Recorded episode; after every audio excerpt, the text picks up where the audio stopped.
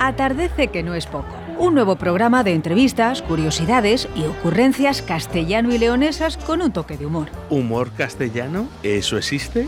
Calla, atardece que no es poco. Los miércoles de 6 a 7 de la tarde en Radio 4G y en todas las plataformas de podcast. Venga, venga, venga, va. ¿Cuándo? Los miércoles de 6 a 7 de la tarde. Atardece que no es poco. Presentado por Daniela Deva, Begoña Martín y Félix Muñiz. Bueno, bueno, lo escucharemos. A ver de qué va. Atardece que no es poco. Los miércoles de 18 a 19 horas en Radio 4G, 87.6 FM y 91.1 FM. Y a través de nuestra app Radio 4G Valladolid.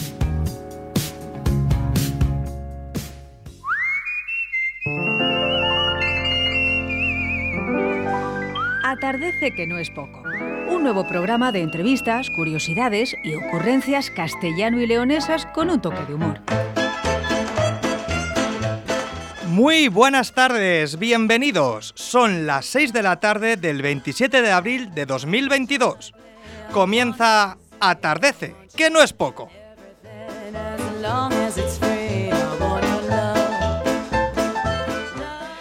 Vamos sumando programas y van pasando artistas de muy alto nivel. Vemos su reconocimiento en el exterior, pero seguimos sin ver su reconocimiento en nuestra comunidad. He intentado averiguar esta semana, más allá de las palabras, en qué consiste un premio Castilla y León. Y no lo he entendido. Que yo no les quito mérito a los premiados, ¿eh? que se lo merecen, pero da la sensación que es un poco... ¡Ey! Que dicen que este o esta castellano y leonesa es muy buena. Vamos a darle un premio también nosotros. O vamos a quedar bien con tal amiguete. Lo que no he visto en los premios es ningún artista, a ningún intérprete de los que llevan con orgullo haber nacido en esta tierra ser premiado. Si no les premian antes fuera, eso sí. Hablo de la sección artes. Os animo a buscar a los premiados, y digo premiados porque desde 1984 solo ha habido tres premiadas, y otras dos es AECUO. Tenemos escuelas profesionales de danza, teatro, conservatorio y perdemos artistas a su salida. ¿Para cuándo una compañía pública de danza, de teatro en nuestra comunidad? Lo tiene en Galicia, lo tiene Cataluña y Andalucía, entre otras. ¿Para cuándo producciones de teatros públicos de las nueve provincias van a contar con artistas locales? No por obligación, pero abriendo casting. No piensen que me estoy dirigiendo a unos, me dirijo a todos porque todos podemos hacer algo. Más allá de las piedras hay mucho arte, pero lo dejamos perder porque las piedras nos pesan. Y como una piedra es lo de siempre, es lo que hay que conservar y no se puede mover ni cambiar. Pero lo bonito que sería conocer cosas nuevas. ¿Qué hubiese sido de Francia, del París de una época sin la influencia o vivencia de diferentes artistas. París, Jatem.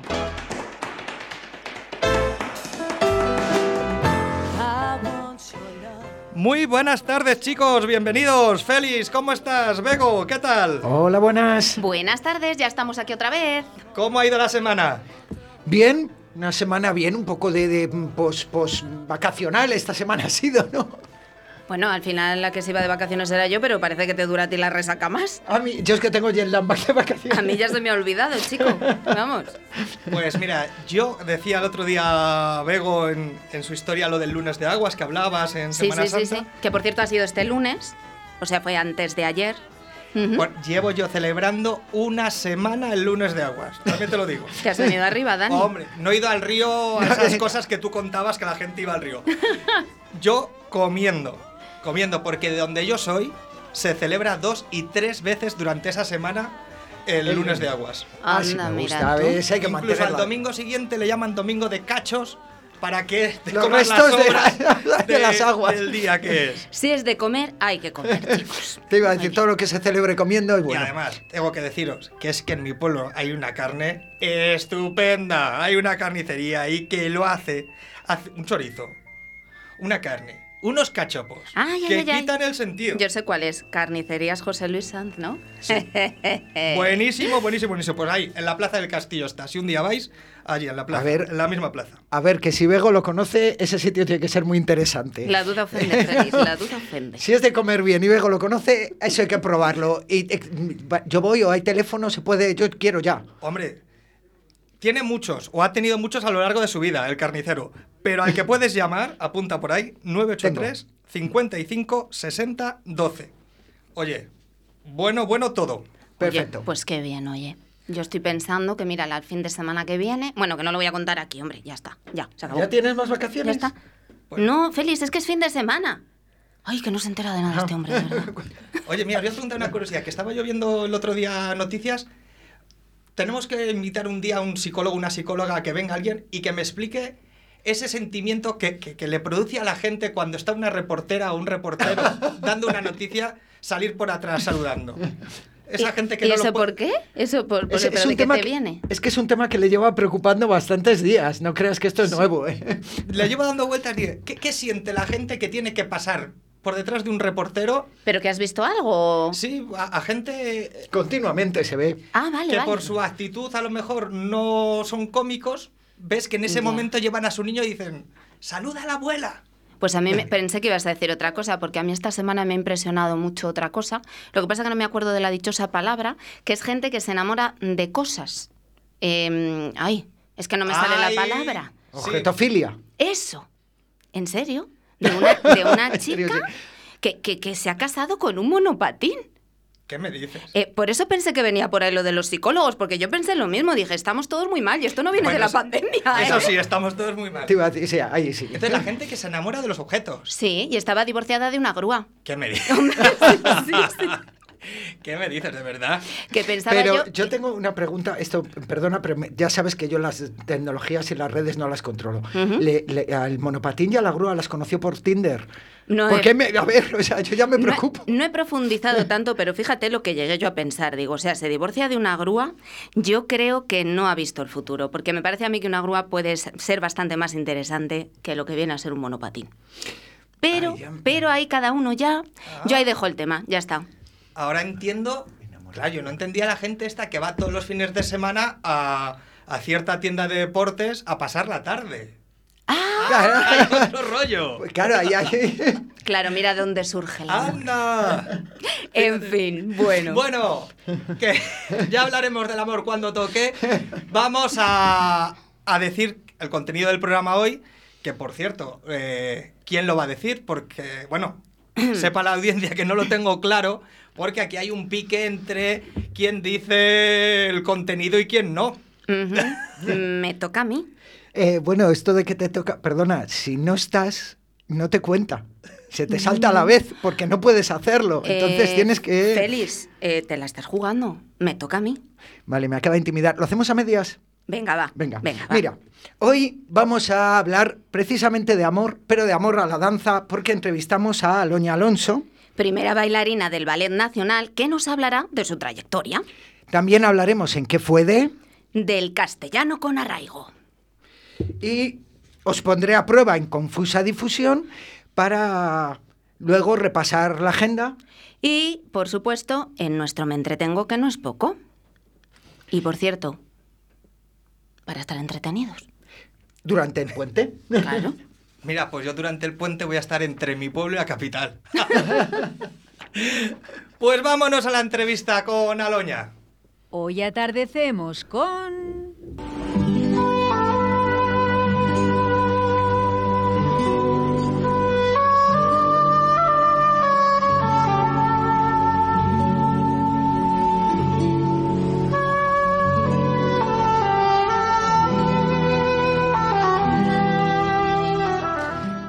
Es de aquí, de la tierra, y triunfa y es reconocida paso a paso, ha ido escalando.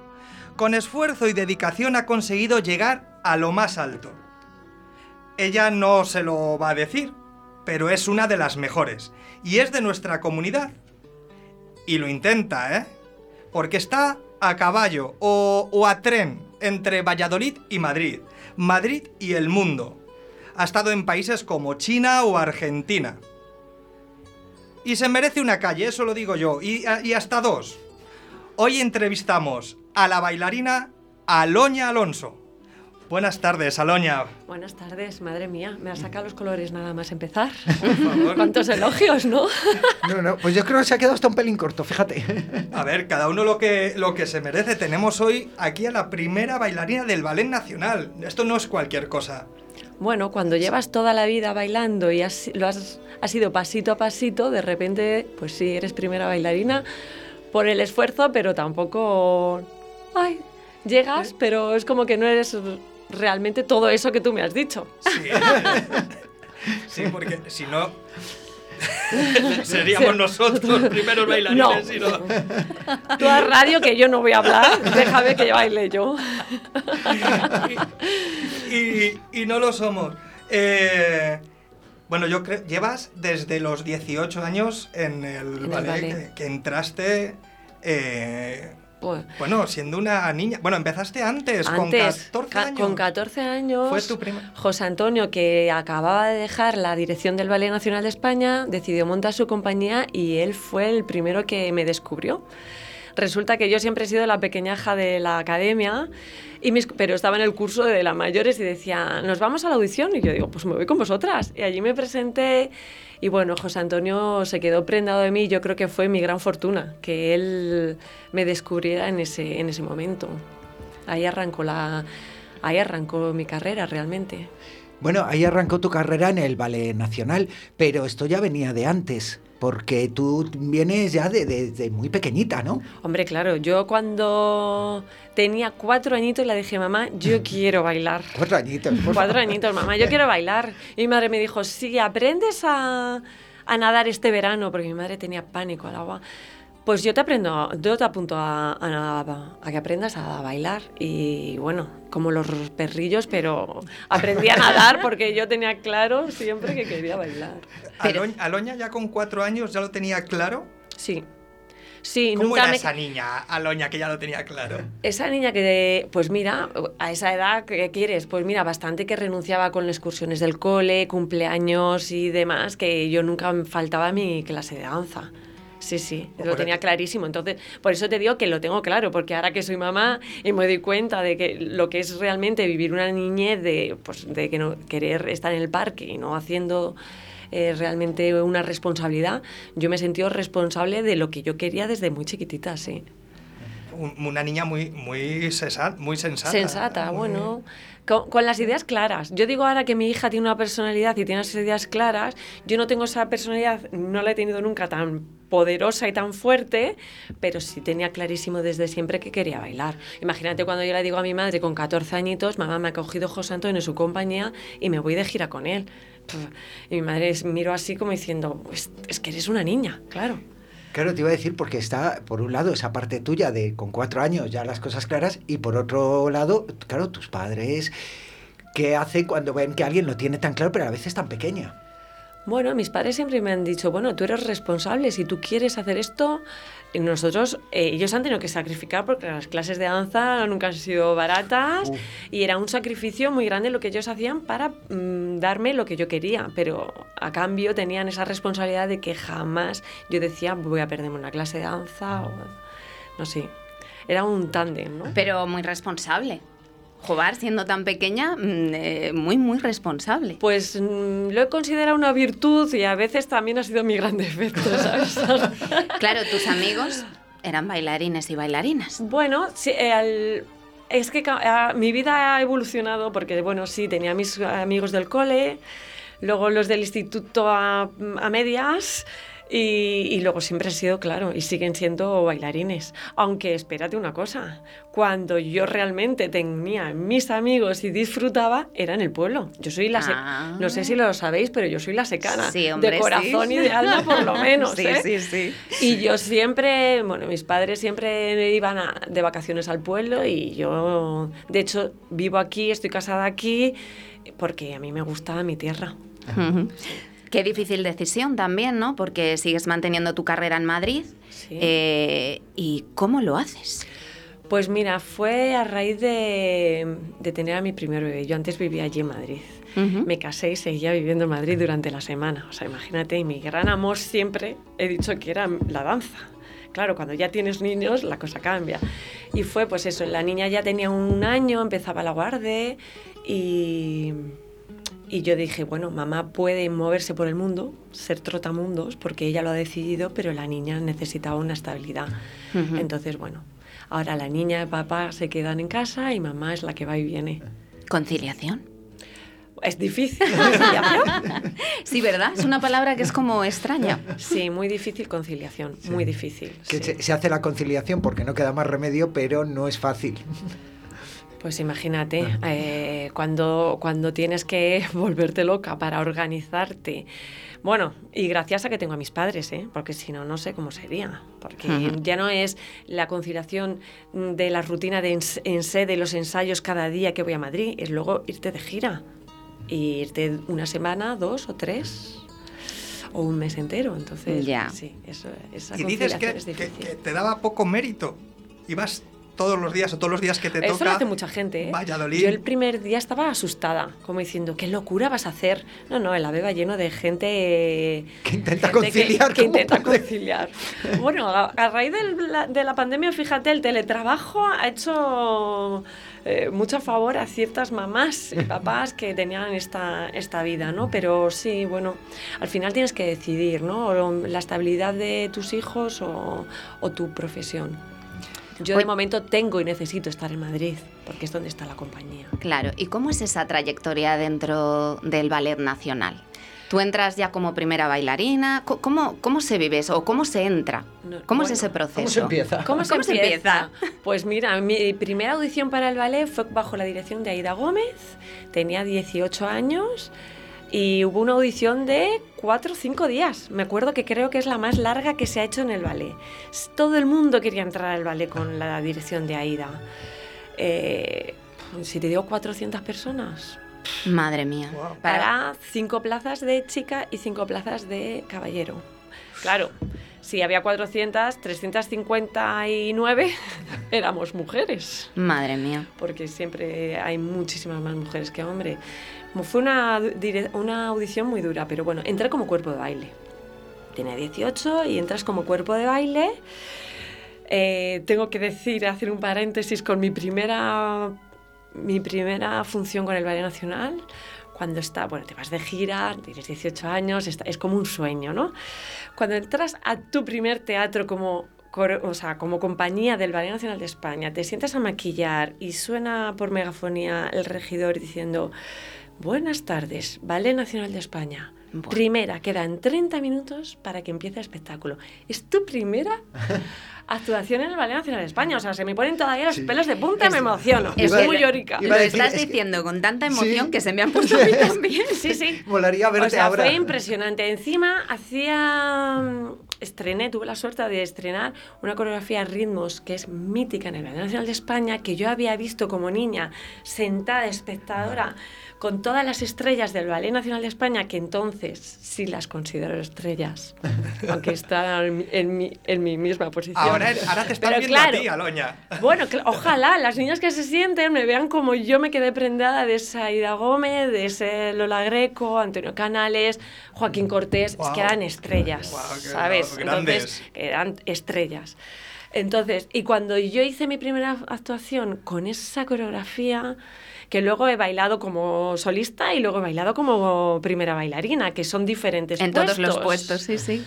Pues fue, fue realmente emocionante, sí, muy emocionante, porque entrar en el ballet era un sueño.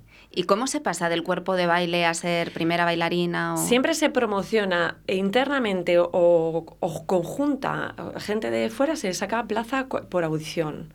Entonces se presenta gente de fuera y gente de dentro que queremos promocionarnos a mayor categoría. Y bajo audición, O sea, todos optáis al, al pu- al puesto, pero tanto los de fuera como los de dentro a prueba. a prueba, sí. Siempre tienes que pasar la prueba. La de solista es la prueba más difícil, Que tengo entendido que tú no tuviste con una. que tuve dos. que te gustó y decidiste ¿Sabes lo que pasa? Que dentro de mi carrera empecé a los 18 en el ballet, pero hubo un laxus que estuve fuera. eh, arrancando una coreografía con Antonio Najarro, que luego fue también director. Bueno, fue ahí un paréntesis Otro, otro grande. que quiero pasar así como un estúpido velo por mi Bueno. cabeza y prefiero no recordarlo. Y, y claro, a- al volver al ballet, pues tuve que volver a audicionar. Esta vez bajo la dirección, si no recuerdo más, del José Antonio, el que fue mi mentor. Y bueno, pues eh, yo decidí y le, di- le dije que, que quería entrar al ballet, pero como solista, que me permitiera esa, mm, atrevi- ese atrevimiento, ¿sabes? De decir, no sé si estoy realmente mm, eh, ¿Preparada? preparada o... en- porque siempre he tenido mucho respeto, o sea, es- ha sido como mi, mi Sí. papá en la danza, ¿sabes? Hay veces que tenemos como figuras dentro de nuestro Bueno, trabajo inalcanzables. José Antonio muy- para mí siempre ha sido mi papá en la danza. Le tengo un respeto, admiración, porque creo que eh, sabe muchísimo de danza, aparte de todas las oportunidades que a mí me ha dado. Y yo llegué y le dije, José, no sé qué te va a parecer, pero me gustaría tener el atrevimiento de presentarme como solista. Me, porque me fui como solista, ¿sabes? Lo que pasa que, bueno, era otra dirección, era otro momento. Bueno, me la gané. Me gané la audición de solista. De todas formas, te gusta vivir lo que viene a ser bajo estrés, ¿no? Bueno, mi vida ahora mismo es más estresante que nunca. La de bailar para mí no me costa, eh, no me es una responsabilidad y un reto, pero no es estrés. Estrés es el día a día a caballo con mis niños y con mi y con mi tren. Eso es un estrés. Madre mía, bueno, la verdad es que es admirable. O sea, no nos cansamos de decirlo, aunque a la gente le parezca muy así, pero es que es admirable. Hemos empezado la, la entrevista con el concierto de Aranjuez. eh, y ahora empezamos a escuchar Shallow. Shallow, Madre mía. De Lady Gaga y, me encanta este tema. y Bradley Cooper. Me encanta este tema. Ay, mira, tengo que decir que el concierto de Aranjuez es una pieza que estuvo, que ha estado siempre en mi corazón y se me ponen los pelos de punta y que me sorprendió en mi- incluso en mi boda, me la tocó a pi- a- en el órgano de la seca, me la tocó mi tío, porque me parece una pieza que luego he conseguido bailar, porque Pilar López dejó una joyita en el Ballet Nacional de España ahí y tuve la oportunidad de disfrutarlo, porque yo decía, siempre quiero bailar, ¿no? Y este tema, mm, me- bueno, aparte que es, me parece maravilloso, me recuerda un poco ese punto canalla que se, que se da imagen a los artistas, que yo me enfrenté con 14 años, imagínate, fuera, y volvemos un poco a la responsabilidad y a, y a lo que mi madre siempre me decía, ten los pies en el suelo. O sea, Qué sé bueno es tú, aprende a decir no cuando tengas que decir que no y lucha por lo que tú quieres, pero... Entonces, oh, ahora me emociono. Vamos a, escuchar, vamos a escucharlo un poquito. Good times, I find myself longing for change. And in the bad times, I fear myself. I'm of the deep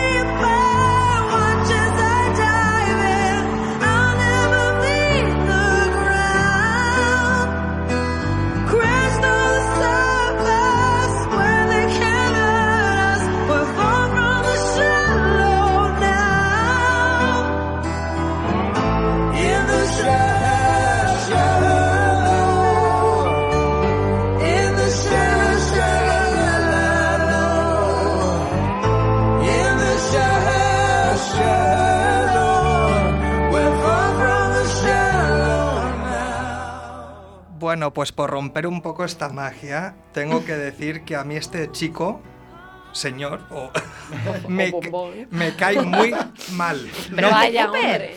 Bradley Cooper. no puede hacerlo todo bien. ¡Ah, claro! Mira, yo siempre digo que la perfección no existe y los bailarines pecamos de intentar buscar la perfección que y hasta que dije se acabó. O sea, tú intenta hacer lo mejor que puedas, pero la perfección no existe. Bueno, pues este tiende a llegar a casi a la Sí, perfección. por lo menos a molestar. Yo he de decir que tuve que buscar si era realmente él el que cantaba en la peli y digo, no puede ser, o sea, por favor. Por favor, ¿por qué no? No sé si entrar en esto, pero dice, no puede ser guapo, no puede cantar bien, no puede actuar bien, no puede... No puede, hacerlo Va, todo bien. Seguro que algo tiene malo. Seguro. Seguro que luego es feo. Seguro, luego en el directo. que- Cuando se levante por las mañanas no habrá lo mire. Mira, Aloña, hoy es 27 y el viernes dentro de dos días va a ser día 29, que es el Día Internacional de la Danza. ¿Dónde lo va a celebrar Alonia? El- el Pues día? bailando. Bailando. Que llevo bailando en la clase porque no hay función prevista.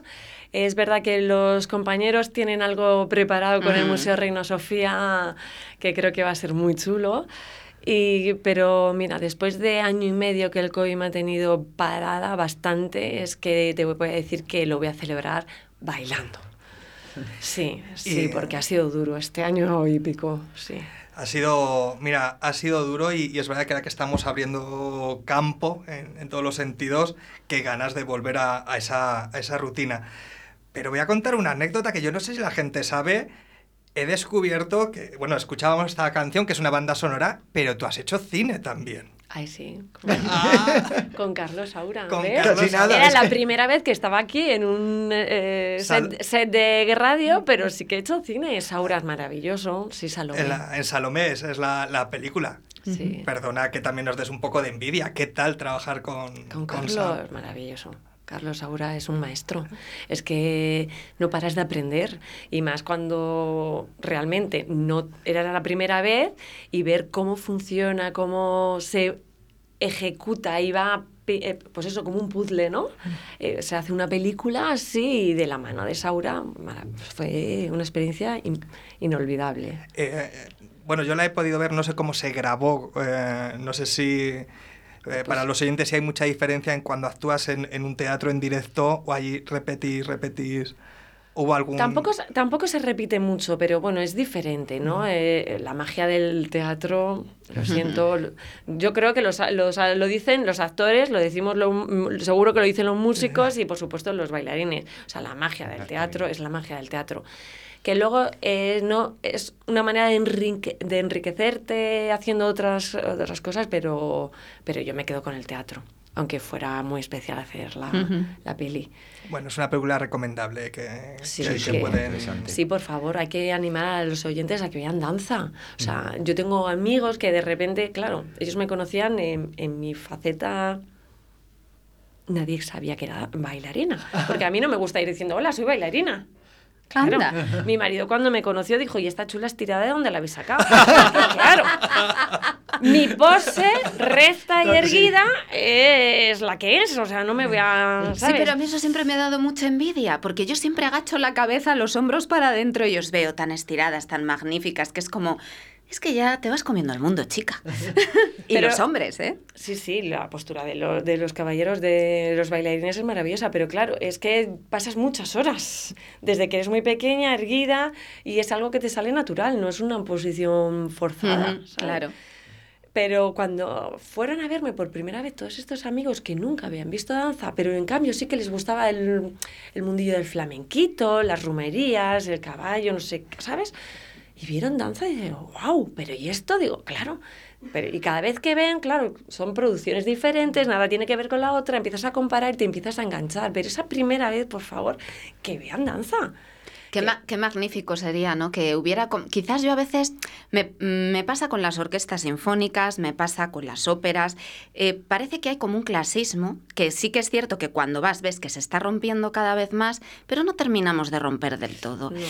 Qué pena, ¿cómo, cómo podríamos hacer eso? Pues mira, el director eh, que hay ahora mismo, Rubén Olmo, en el Ballet Nacional, tuvo hace años una iniciativa fabulosa de hacer un Pinocho, una obra de, de danza, Pinocho. Le salió fatal y se arruinó porque no hay subvenciones y porque nada. Pero él lo llevaba a los niños, a lo Mm. que es el futuro de, de todo, ¿no? De que vean danza y tal.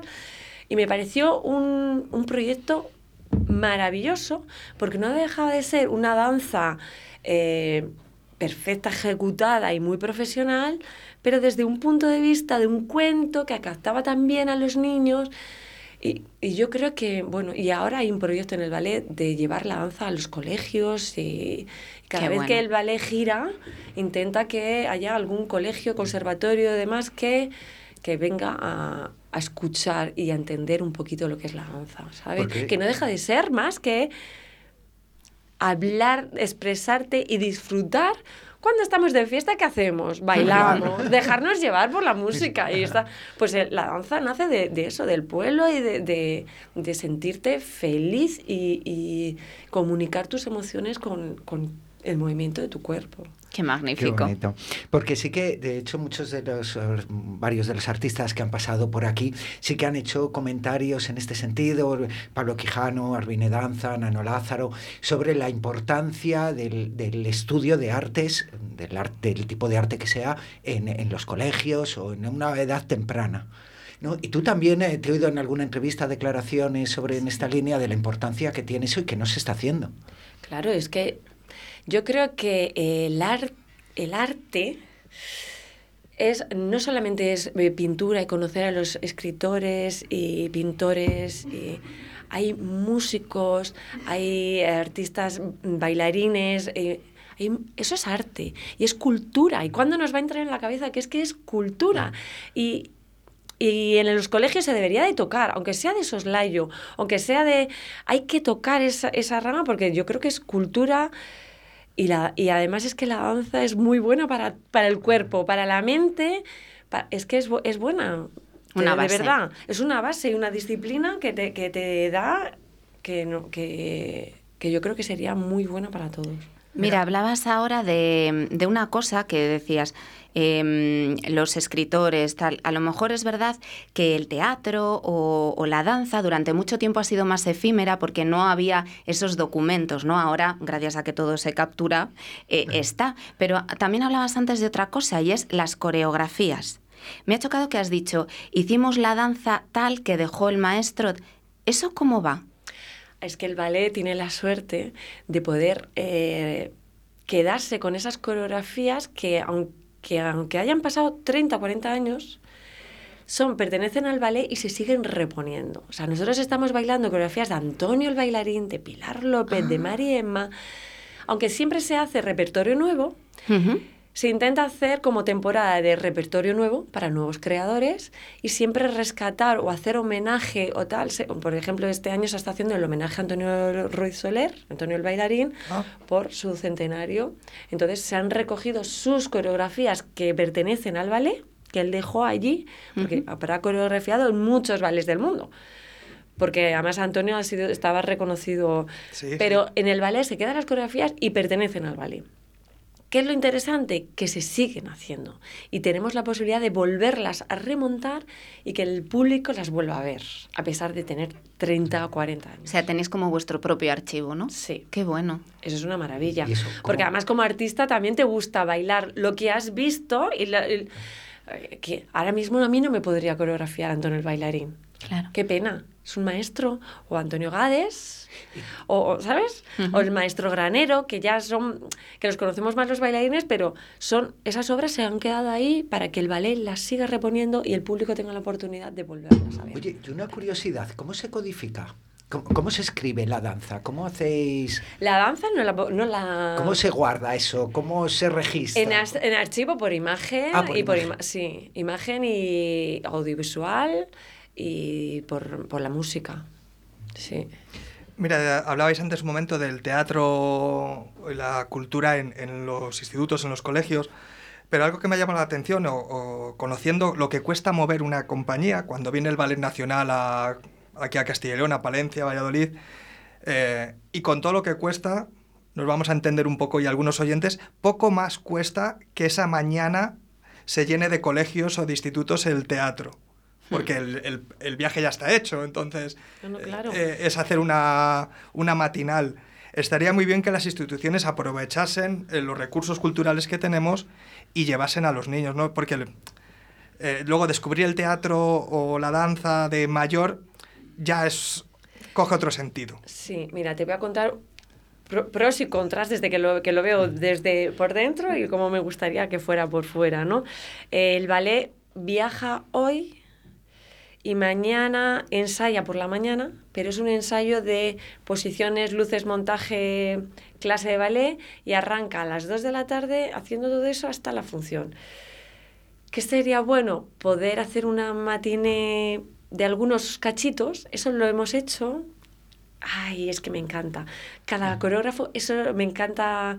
Cada director y cada coreógrafo deja su perlita en, en, en donde sea. Ujú. Política, no sé qué, no sé cuántos. Pero siempre intentamos, no sé por qué, es como, esto no vale, que lo ha hecho este, voy a hacer yo. No, lo que vale hay que guardarlo, ¿no? Sí. Bueno, pues ha habido un proyecto muy chulo de las matines que en verdad no costaba mucho más, se hacía más corto y más ameno, porque era de en todo el programa se cogía sombrero de tres picos, que era como el cuentecito, y se hacía por la mañana con una entrada más barata además, más tal, y un horario para que viniera los familiar, niños y demás. Claro, a lo mejor meterle dos horas de espectáculo a un crío no, pero este cuento o este Pinocho cuando se hizo en su día o tal, eso es, eso, es, eso es muy bueno, porque eso se podría hacer. Y de hecho se ha hecho en, el- en la temporada, ah, se me va ahora un poco, que hicimos en La Zarzuela, con eh, el programa de mm, que entraba, eh, es que exactamente sé que lo hizo Antonio Najarro, la dirección de Antonio Najarro, pero no sé qué Navidad fue. Pues se hizo esto. Viernes, sábado y domingo se hacía matines. Qué bien, porque se llenaron, reventaron, pero lo primero que se agotó, ¿eh? ¿Y tú sabes lo bonito que ver a esos niños con esa sonrisa y esa ilusión viendo la función? Eso es gloria. Claro, es que hay que descubrirles la danza. Eh, ya tenemos que ir acabando, acabando la entrevista.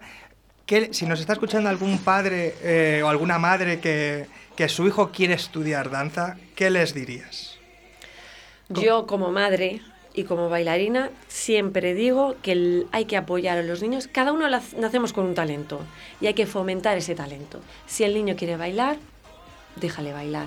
Déjale bailar y déjale que se exprese. Y ayúdale. A mí me ayudaron. Si no tu- hubiese tenido la, eh, toda la entrega y todo el apoyo de mis padres, no lo hubiese conseguido. O sea, dejar que los niños y fomentar que los niños hagan lo que realmente han nacido para ello, que es lo que les gusta.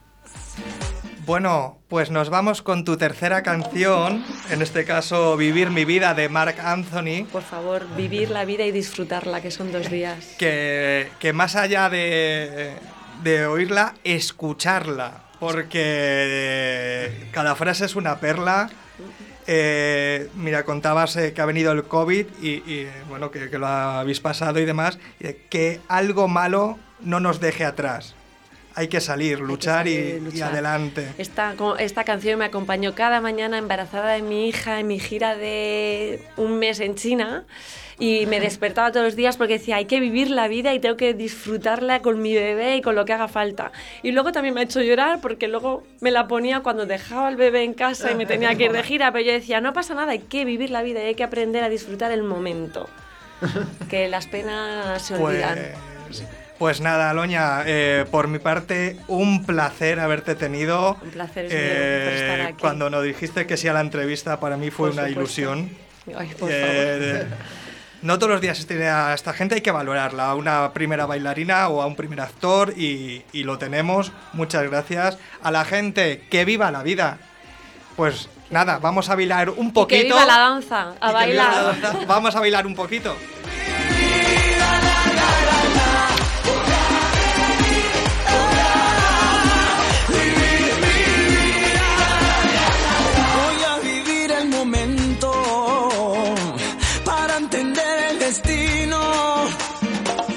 Voy a escuchar el silencio para encontrar el camino.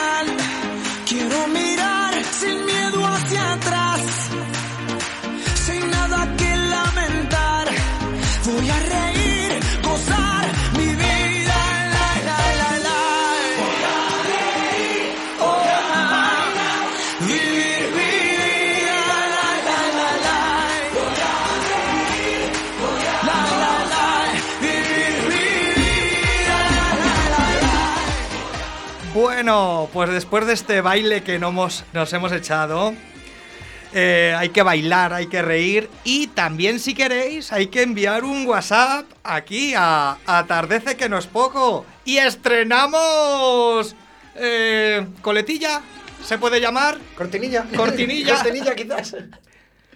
Envíanos un WhatsApp a Atardece que no es poco. 681 07 22 97. Y ya sabéis que ahí nos podéis mandar un audio, hablarnos del programa, opiniones y demás. Y también nos podéis enviar un correo con vuestras propuestas para venir al programa a... Envíanos un correo electrónico a atardece que no es poco 4g arroba gmail.com. y seguirnos en nuestras redes sociales, que son en Twitter y en Instagram, atardecepb. Y ya sabéis que luego se me olvida que si no lo escucháis en directo, podéis escuchar el podcast del programa a través de Spotify o iBox. Que te veo, te veo pronunciando el inglés. Está, Sí, está sí, muy fino. sí, porque soy de Valladolid. ya tenemos un... Pero bueno, ¿esto qué me dices? A ver, Oscar, ¿qué tenemos? Hola chicos de Atardece, os mandamos un abrazo enorme desde aquí, desde Madrid, estamos montando. Hola chicos, un abrazo. Somos Esre Colpito y eh, queremos daros la enhorabuena por dar esa cobertura a la danza que es tan importante y queremos saludar también a Aloña eh, y que disfrute mucho del programa como disfrutamos nosotros cuando estuvimos. Aprovechamos para decir que estamos en el Teatro del Barrio Estamos hasta el domingo. hasta el domingo. El domingo es a las 6, el resto de días siete y media, ¿de acuerdo? Vale, el Teatro del Barrio de Madrid. Y Os estamos esperamos. Con, con fotografía de una mujer delante de una casa. Eh, efectivamente, somos eh, Seila y Aldana de Sere Colpito. Un abrazo enorme. 681 07 22 97. Un abrazo para vosotras, chicas. Ay, Esperemos que tengáis mucha, mucha suerte allí. Mucha suerte. Espero que tengáis mucha suerte en este arranque. Los proyectos se hacen con mucha ilusión y no la perdáis nunca, por favor. Un beso enorme. Ahí vuestro el saludo de, de Aloña, que va a estar en el programa un, un tiempo más, aquí escuchándonos y, y viendo cómo lo hacemos. Y nosotros ahora vamos a cambiar de sección. Vamos a hablar de castellano con arraigo. Vamos a ver qué nos cuentas, Bego.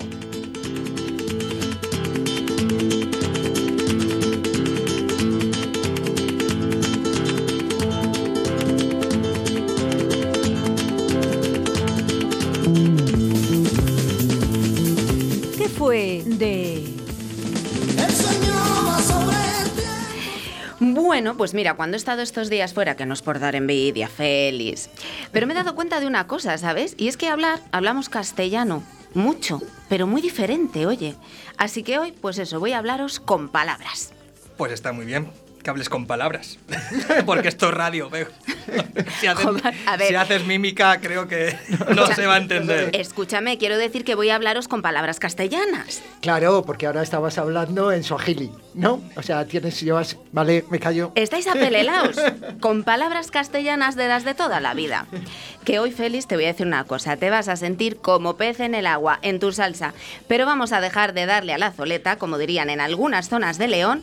Eh, para los que no sabéis idiomas, vamos a dejar de perder el tiempo hablando de cosas insustanciales que el tiempo abrevia. Así que bienvenidos a clases de castellano con arraigo.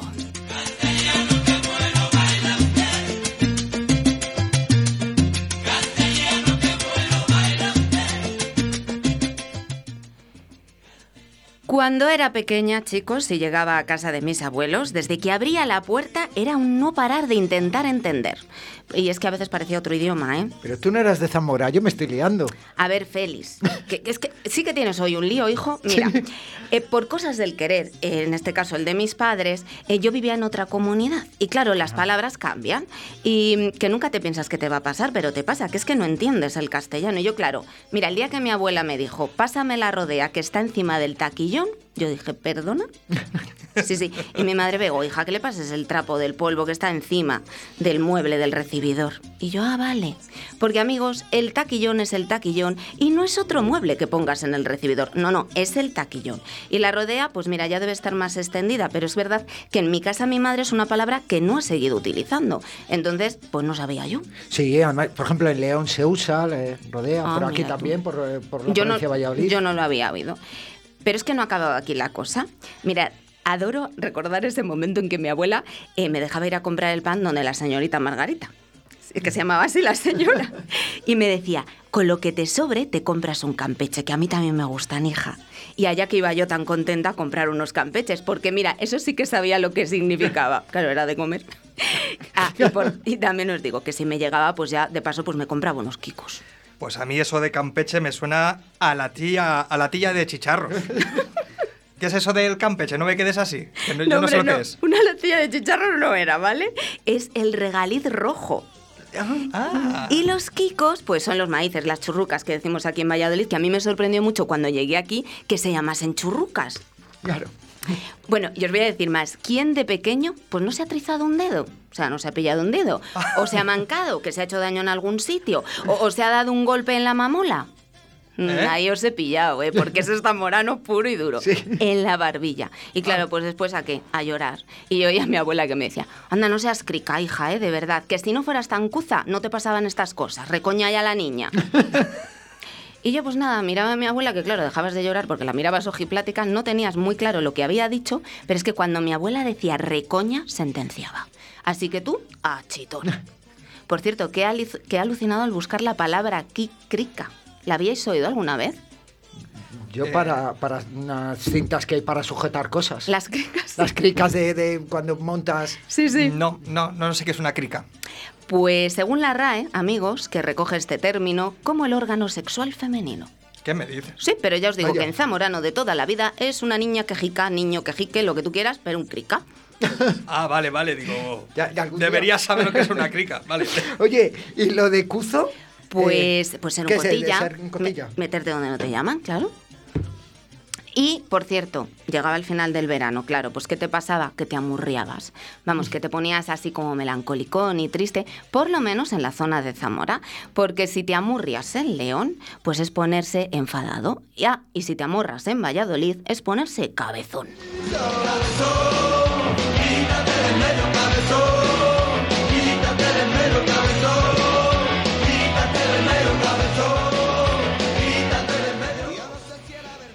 Bueno, y ahora sí, pasamos a la zona de León.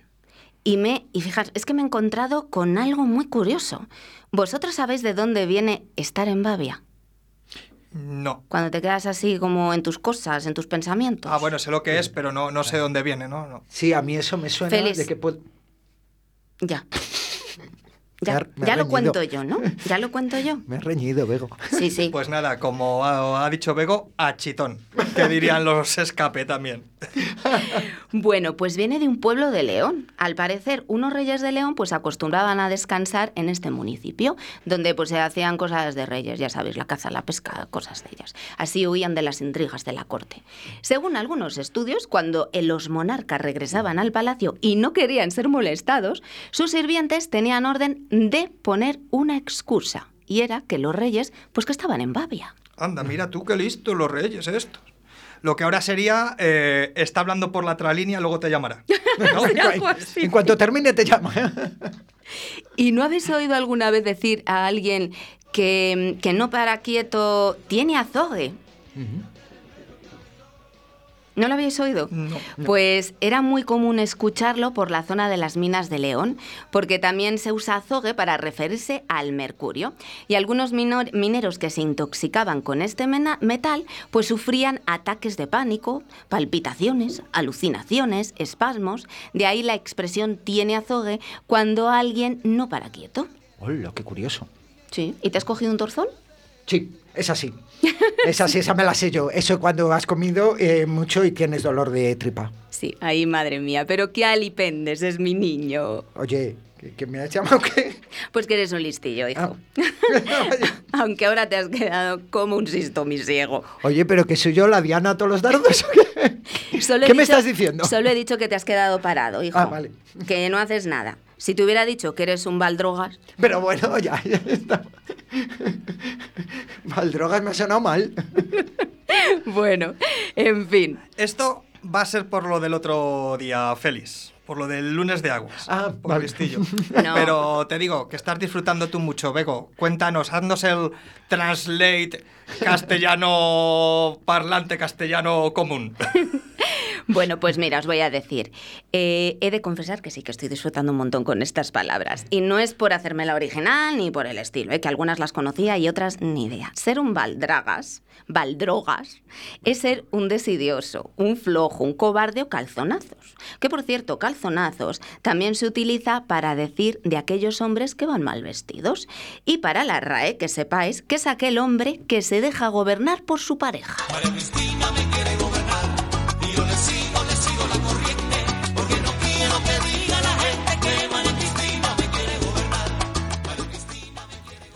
Y como no quiero ser yo la más avispada que diríamos en Valladolid, voy a dar por finalizada la sección de hoy antes de que me zurren la badana, que dirían los leoneses cuando, te- cuando pegan a alguien. Pero vamos, que si te dicen en Zamora de zurrarse la badana es que vienen de trabajar mucho. Ya os he dicho que depende de por dónde te muevas. Por cierto, hoy me he centrado un poquito en la zona de Zamora y de León. Sé que me han quedado fuera un montón de lugares, palabras, refranes, frases hechas. Esto es un no parar, chicos. Así que habrá más que puede de castellanos con arraigo. Porque ya se sabe que la lengua no tiene hueso, pero corta lo más grueso.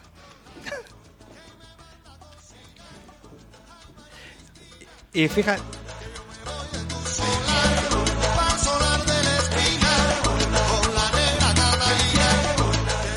Y fíjate, te iba a decir yo que un castellano con arraigo sería un castellano seco. Yo que pensé. Digo, un castellano Con raíz, con, con raíz. ahí, ahí de que no sabes si te está diciendo buenos días o te está echando de su casa.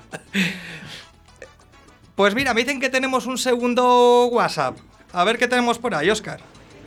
Hola chicos y chicas de Atardece que no es poco y a todos los oyentes también, por supuesto. Me he enterado que acabáis los programas con una canción de Castilla y León, de gente de Castilla y León. Os voy a proponer una muy conocida y que mucha gente no sabe que es de Castilla y León. De hecho, es de un tal Fernán Su de La Seca y un tal Vilorio de Medina, que soy yo, Medina del Campo.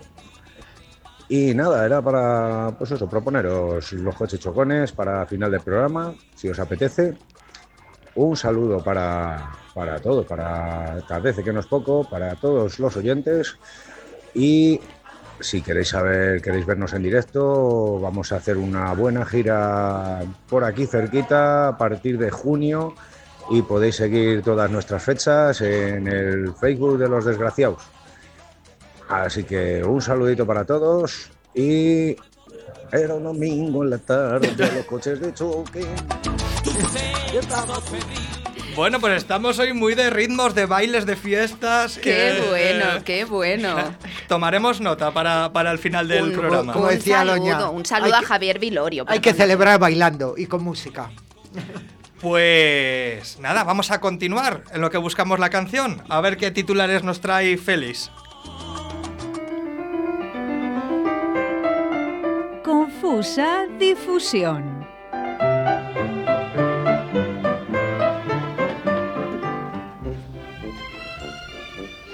Pues mira, hoy vengo a hablaros de perder y ganar.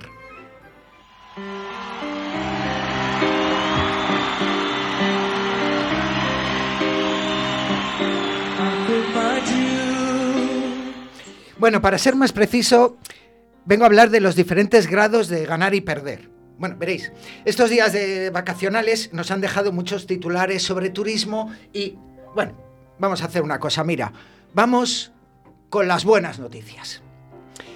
Tú, imagínate al principio del día, ¿no? Y entonces tú te levantas con una buena noticia, ¿no? Y entonces tú, por ejemplo, oyes, la provincia logra triplicar el número de visitantes en el primer trimestre del año. Bien, Ah, pues está bien. Tres veces más. ¿verdad? Una buena Sí, noticia. Sí, está bien, oye. Así, sutil, pues bueno, pues una buena noticia. Bien, está bien. ¿Qué pasa? Que según va pasando el día, pues te vas poniendo más contento y ya la coges con un poco más de alegría. Y entonces llegas y dices, la capital recupera el pulso con la llegada de miles de turistas. Toma. Esto ya te da otro subidón, ¿verdad? Eso- eso- esto es el subidón. ¿eh? Ya vas ahí y luego, eh, ya según va avanzando el día, dices, uy, esto, esto me voy cogiendo yo más, más color, más alegría y ya pongo, Diputación se acerca a las cifras de 2019 en visitas a sus recursos turísticos. Toma ya. Esto ya es como antes de la pandemia, ya dices, "Jo, esto cada vez va mejor, ¿no? Vamos haciendo ahí la bola de hacia adelante. Ya, pero no es que se acerque, es que hemos estado encerrados. No es que les haya perdido. Eh, claro, pero Ac- Acabas de tirar todo el optimismo. Eso es, claro, la idea es ponerlo optimista. Pues ya verás este que te voy a decir, a ver qué te parece. Porque dice, claro, ya te pones... Tú sigues hacia arriba, ¿no? Ya estamos hablando de grados de, de- de ascenso, pues ya te pones esperanzador, ¿no? Y dices eso de, León rescata el pulso turístico prepandemia y ya aguarda un gran verano. Toma. Bien, bien, está perfecto. Hay visionario ya, te vas hacia el verano. Pues como les pinte como, como a mí, yo guardaba una buena primavera y llevo pasando frío tres días. Que no quiero yo sacar la bufanda otra vez, hombre. Pero estamos en, en la, en la esperanza, ¿no? Ya, mira, yo es que soy castellano. Recio, además. No, pero tú dices, bien, ya, ya esto ya son buenas noticias dadas con alegría, pero es que podemos ir más lejos, ¿eh? Y podemos llegar al eufórico, que decimos, pleno de turistas en la Semana Santa. Ah, redondo. To- Esto ya es arriba del todo. No, esto es muy arriba, pleno de turistas, pero todavía podemos ir más arriba. Dale, dale. Todavía podemos coger más alegría y ya en el remate final de la ilusión decimos Semana Santa espectacular con cinco veces más visitas que en 2021. Claro. Y entonces es cuando sales bailando. Claro, Pero es que acabo de- es que en 2021 no había visitas. no fue nadie, sí, a cinco ya tienen Ah, más visitas, pero, pero son cinco visitas más. No, no, pero está bien venirse arriba, oye. Hay que vivir la vida. Pues venga, para adelante. Pero también te digo, igual que nos podemos venir arriba, nos podemos venir abajo. ¿eh? Porque también ha habido malas noticias. Y tenemos, por ejemplo, muy rápido, voy a hacer, mira, por ejemplo, tú ves lo mismo, decimos, por la mañana, y tú dices, León solo recupera un tercio de los peregrinos perdidos en pandemia. Pues mal, una Pues mala noticia. Ya estamos perdiendo gente por ahí. Sí, eso sí, que también dices que habrán hecho con ellos. Pero, pero- Han recuperado un tercio, los otros dos tercios, ¿dónde están? Pero perdemos mucha gente, porque alguna vez has dado noticias también de, de que se había perdido población, se había perdido Uy, turistas, perdemos- se había perdido gente en el camino. Bueno, según vayamos bajando esta escalera hacia, hacia perder cosas, ya verás la de cosas que podemos perder, A ¿eh? mí que me gusta el senderismo, a ver si viera la montaña, está lleno de gente. Está, perdida. en algún sitio tienen que estar. ¿eh? Porque claro, de ahí, que es como eso, dices, ah, algo que sea un poco peor, te vienes más abajo, ya sabes, estamos en unos días, y entonces ves la noticia que dice, el tren de Soria pierde uno de cada tres viajeros en los últimos cinco años. Pues no te digo que no haces más que perder gente. Yo Claro. no, ya me ha Y cinco años abajo. perdiendo, ¿eh? Y luego bajamos otro escalón y decimos, la capital pierde un millar de vecinos en dos años. Y entonces ya bajas otro escalón y dices, la ronda este ha perdido más de 10.000 vehículos al día en una década y la mitad del tráfico pesado. Pues y ya, nada, ya estás hundido. Y Pues chimpún, ya adiós. Todo perdido. Pues, oye, que sean en positivo la semana que viene. Que sean hemos encontrado. Bueno, oye, ya estamos llegando a la agenda. Una cosa os voy a decir. Que ahora me estoy acordando por el tema agenda. Qué buenas, por cierto, las mollejas de lechazo con ajitos de la zona confitados con lascas de foie que me comí el otro día en el Fusion. Buah, pues tú no probaste el provolone asado con tomatito macerado y mermelada de pétalos de azar. Bueno, está claro que lo que hay que hacer es ir, eh, porque a mí me quedan aún, cosa- aún cosas por probar, ¿eh? Eh, Y podéis reservar, apuntar, Restaurante Fusión, teléfono 983 55 70 51. En Arrabal de Portillo, ahí mismísimo, en la carretera Segovia, lo tenéis. Para ir o para reservar, 983 55 70 51. Todo riquísimo. Pues sale, vamos a la agenda y luego nos vamos de cena.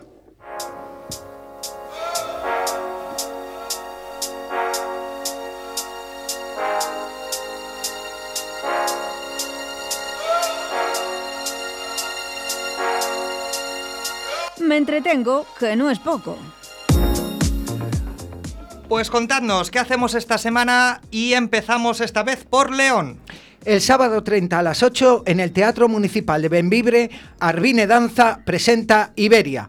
Y el, también el sábado 30 a las 7, pero en el, en el Teatro Auditorio Municipal de Cubillos del Sil, Teatro Atópico presenta Ancha es Castilla. En Palencia.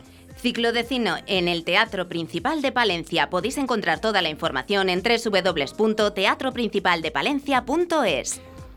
Continuamos por Burgos. El sábado 30 a las 6 en el Teatro Principal de Huerta del Rey, la compañía Héctor San Segundo presenta Caravana la Máquina, un espectáculo de circo. Y el sábado 30 a las 8 y media en el Teatro Principal de Burgos, la compañía Neo de Amores presenta el espectáculo Numancia. ¿Qué podemos ver en Zamora, Bego? Pues el viernes 29 a las 8 y media de la tarde en el Teatro Principal de Zamora, la compañía Paco González con La náusea de Darwin, magia. Y el sábado 30 a las 6 y media de la tarde también en el Teatro Principal de Zamora, la séptima gala de circo, más difícil todavía. Y si nos encontramos en Valladolid, Félix, ¿qué podemos hacer? Os proponemos un par de cosas el viernes 29 para celebrar el Día Internacional de la Danza, ya que hemos estado hablando de ello. Mira, el viernes 29 en la Plaza Fuente Dorada de Valladolid, entre las 7 y las 8 y media, podremos celebrar este Día Internacional de la Danza con la compañía Arbine Danza. Y el viernes 29 también a las 8 y media en la Casa de las Artes de Laguna de Duero, Ana Morales presenta el espectáculo de danza en la cuerda floja. Y luego ya, para el martes 2 de mayo, bueno, esto lo podremos ver el sábado, domingo, el lunes y el martes, a la una en la Plaza Mayor de Valladolid hay conciertos. En el martes 2, en concreto, el concierto de Señorita Pepis. Y si, si nos vamos a Soria, Pues el jueves 28 a las 8 y media en el Teatro Palacio de la Audiencia de Soria, la compañía Lucas Caraba, ¿qué os habéis creído? Y el viernes 29 a las 8 y media en el Teatro Palacio de la Audiencia de Soria, Teatro Corsario, Celestina Infernal, títeres para adultos. y si por lo que sea pasamos el fin de semana por Salamanca, Félix, ¿qué podemos ver? Ahí en Salamanca, el viernes 29 en el Teatro Municipal de la Alberca, la compañía Innovarte Creaciones Artísticas presenta La Bruja Calambres, teatro familiar. Y el sábado 30 a las 8, en Macotera, en el Centro Cultural Santa Ana, Un Pingüino Producciones presenta La Celestina, un selfie con Melibea. ¿Y qué podemos ver en Ávila?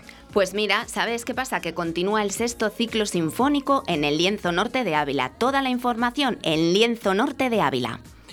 Y acabamos en Segovia. Félix, ¿qué podemos hacer? El sábado 30 a las 7 y media en el Centro de Interpretación del Folclore Museo del Paloteo en San Pedro de Gaillos, Fresas con Nata presenta La Silla, un espectáculo también de danza. Y el lunes 2 de mayo a las 8 y media en Coca, en el Auditorio Comarcal Martín Frías, la compañía Etno Sonido Producciones presenta Abrojo Folk, el sueño que sobrevive. Y perdonad que esta vez me meta yo en la agenda, pero tenemos que recordar que tenemos, y me perdonen los italoparlantes, tenemos a Edsere Colpito en el Teatro del Barrio en Madrid, que están desde el 28 hasta el 1 a las 7 y media. Menos el domingo, que es a las 6. Y...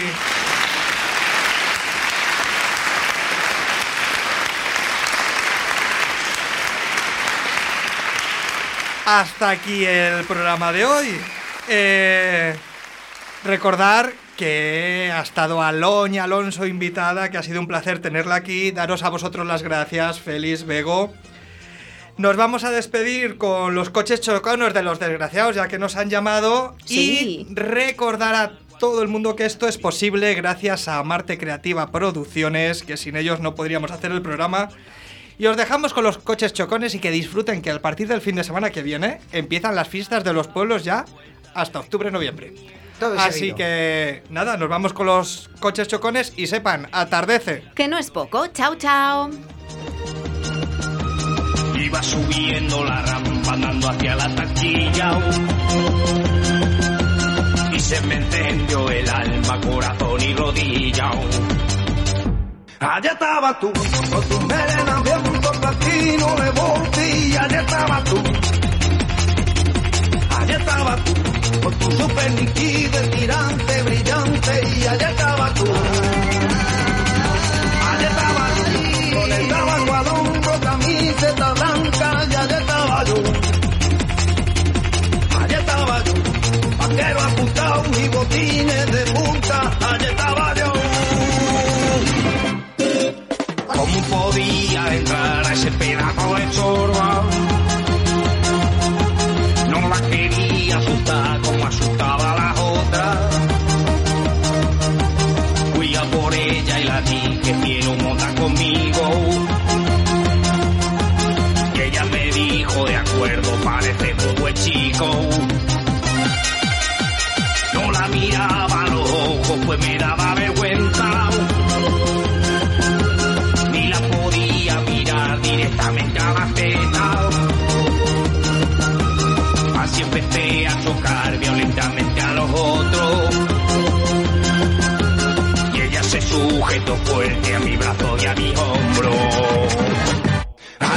estaba tú, con tu melena bien platino de monte, y allá estaba tú. Allá estaba tú, con tu super nitidez tirante, brillante, y allá estaba tú. Allá estaba tú, con el tabaco al hombro, camiseta blanca, y allá estaba yo. Allá estaba yo, vaquero apuntado y botines